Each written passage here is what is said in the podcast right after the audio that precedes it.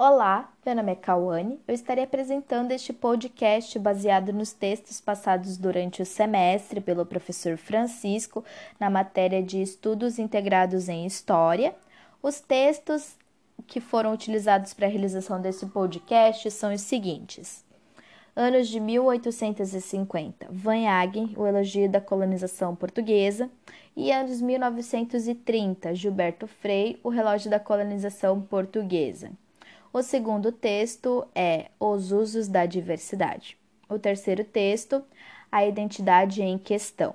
O quarto texto é Genealogia do Racismo. E o último texto é As Origens da Consciência Nacional. Estaremos iniciando com a definição de etnocentrismo. Os estudiosos da cultura compreendem que os povos forjam visões de mundo peculiares, que marcam a sua identidade de povo.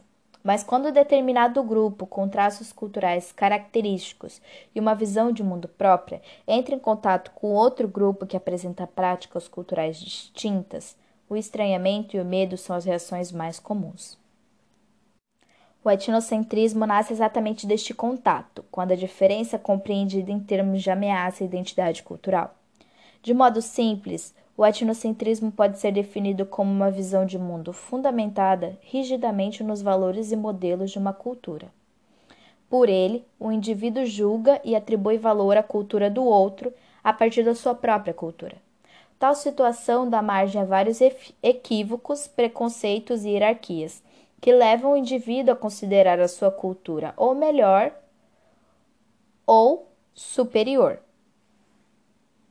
Exemplificando, segundo Gertz, nos chama a atenção para o fato de que o etnocentrismo não é bom ou ruim em si, mas que com os avanços da globalização e movimentos humanitários, os graves problemas de discriminação, preconceito e agressão à diferença têm sido a tônica e um empecilho para se, dar, para se lidar com a alteridade. Vamos usar um exemplo.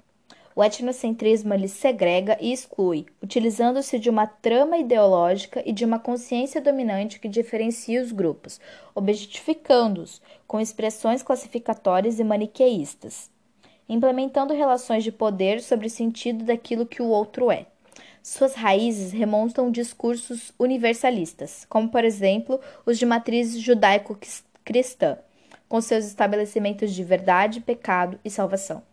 Sua ação não é saudável porque não chama atenção para a arbitrariedade em que está envolvido, e ao invés disso tenta fazer passar por uma essência autogeradora apagando a sua própria condição relativa, contingencial e artificial.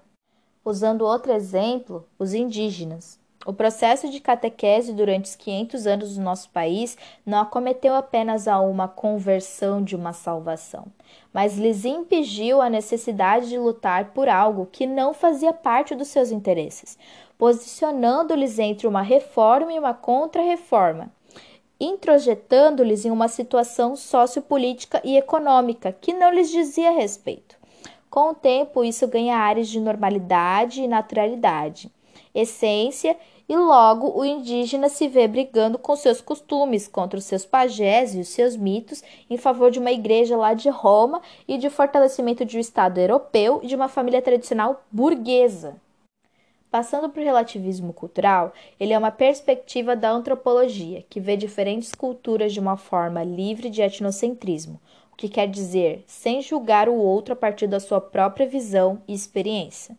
Como conceito científico, o relativismo cultural pressupõe que o investigador tem uma visão neutra diante do conjunto de hábitos, crenças e comportamentos que, a princípio, lhe parecem estranhos e que lhe resultam num choque cultural. Relativizar é deixar o julgamento de lado, assim como se afastar da sua própria cultura a fim de entender melhor o outro. Ao invés de utilizar termos como superior ou inferior, o relativismo cultural busca compreender certos comportamentos de acordo com a dinâmica social daquela população. Por conseguinte, ninguém teria o direito de emitir juízo de valores sobre as práticas e classificá-las como imorais ou amorais, certas ou erradas. A visão etnocêntrica coloca sua própria cultura como ponto de comparação com as outras. Por outro lado, o relativismo vai usar o choque cultural para problematizar a questão de certo e errado, tentando entender a diversidade e como ela é manifestada por diferentes sistemas simbólicos e práticas de outra sociedade. Por exemplo, aqueles povos que não estivessem no mesmo estágio da Europa Ocidental eram julgados inferiores. Por isso, as noções de culturas superiores, culturas inferiores e evolucionismo são rejeitadas pelos relativistas sociais.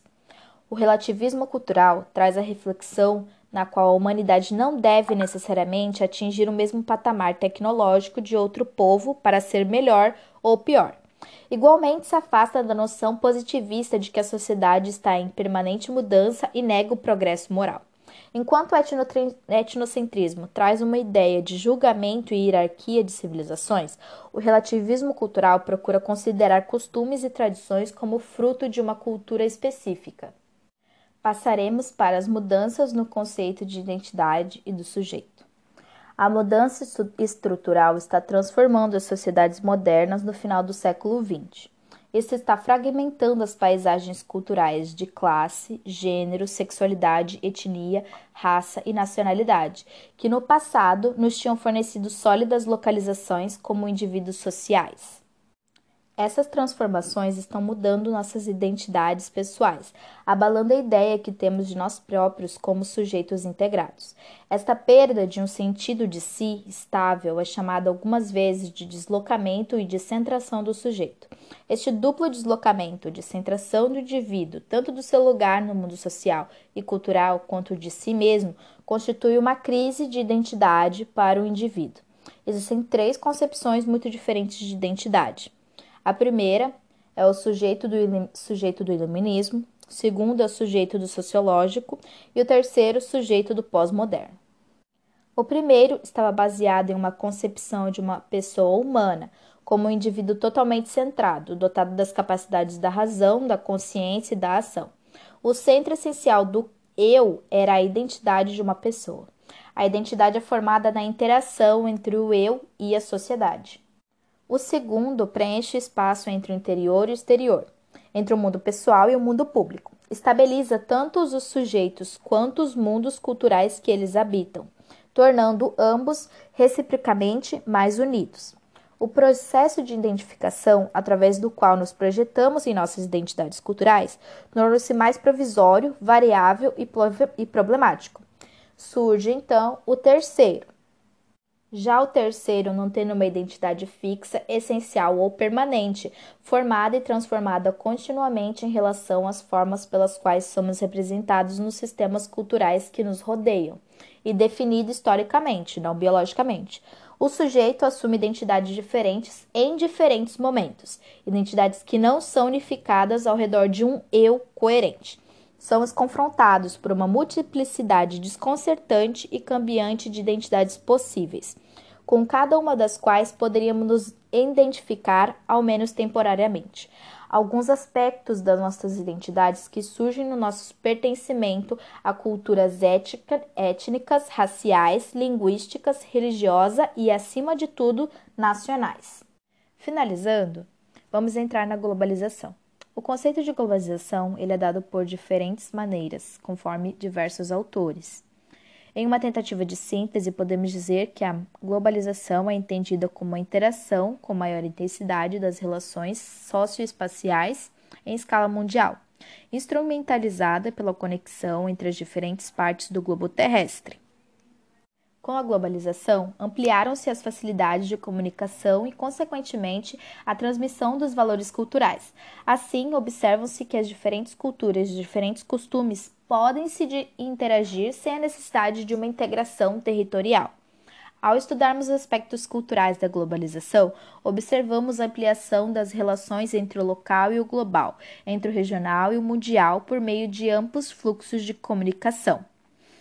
Nesse sentido, é possível perceber, mesmo em nosso cotidiano, o quanto as culturas passaram a se mesclar internacionalmente ao mesmo tempo, preservando-se e reproduzindo-se localmente.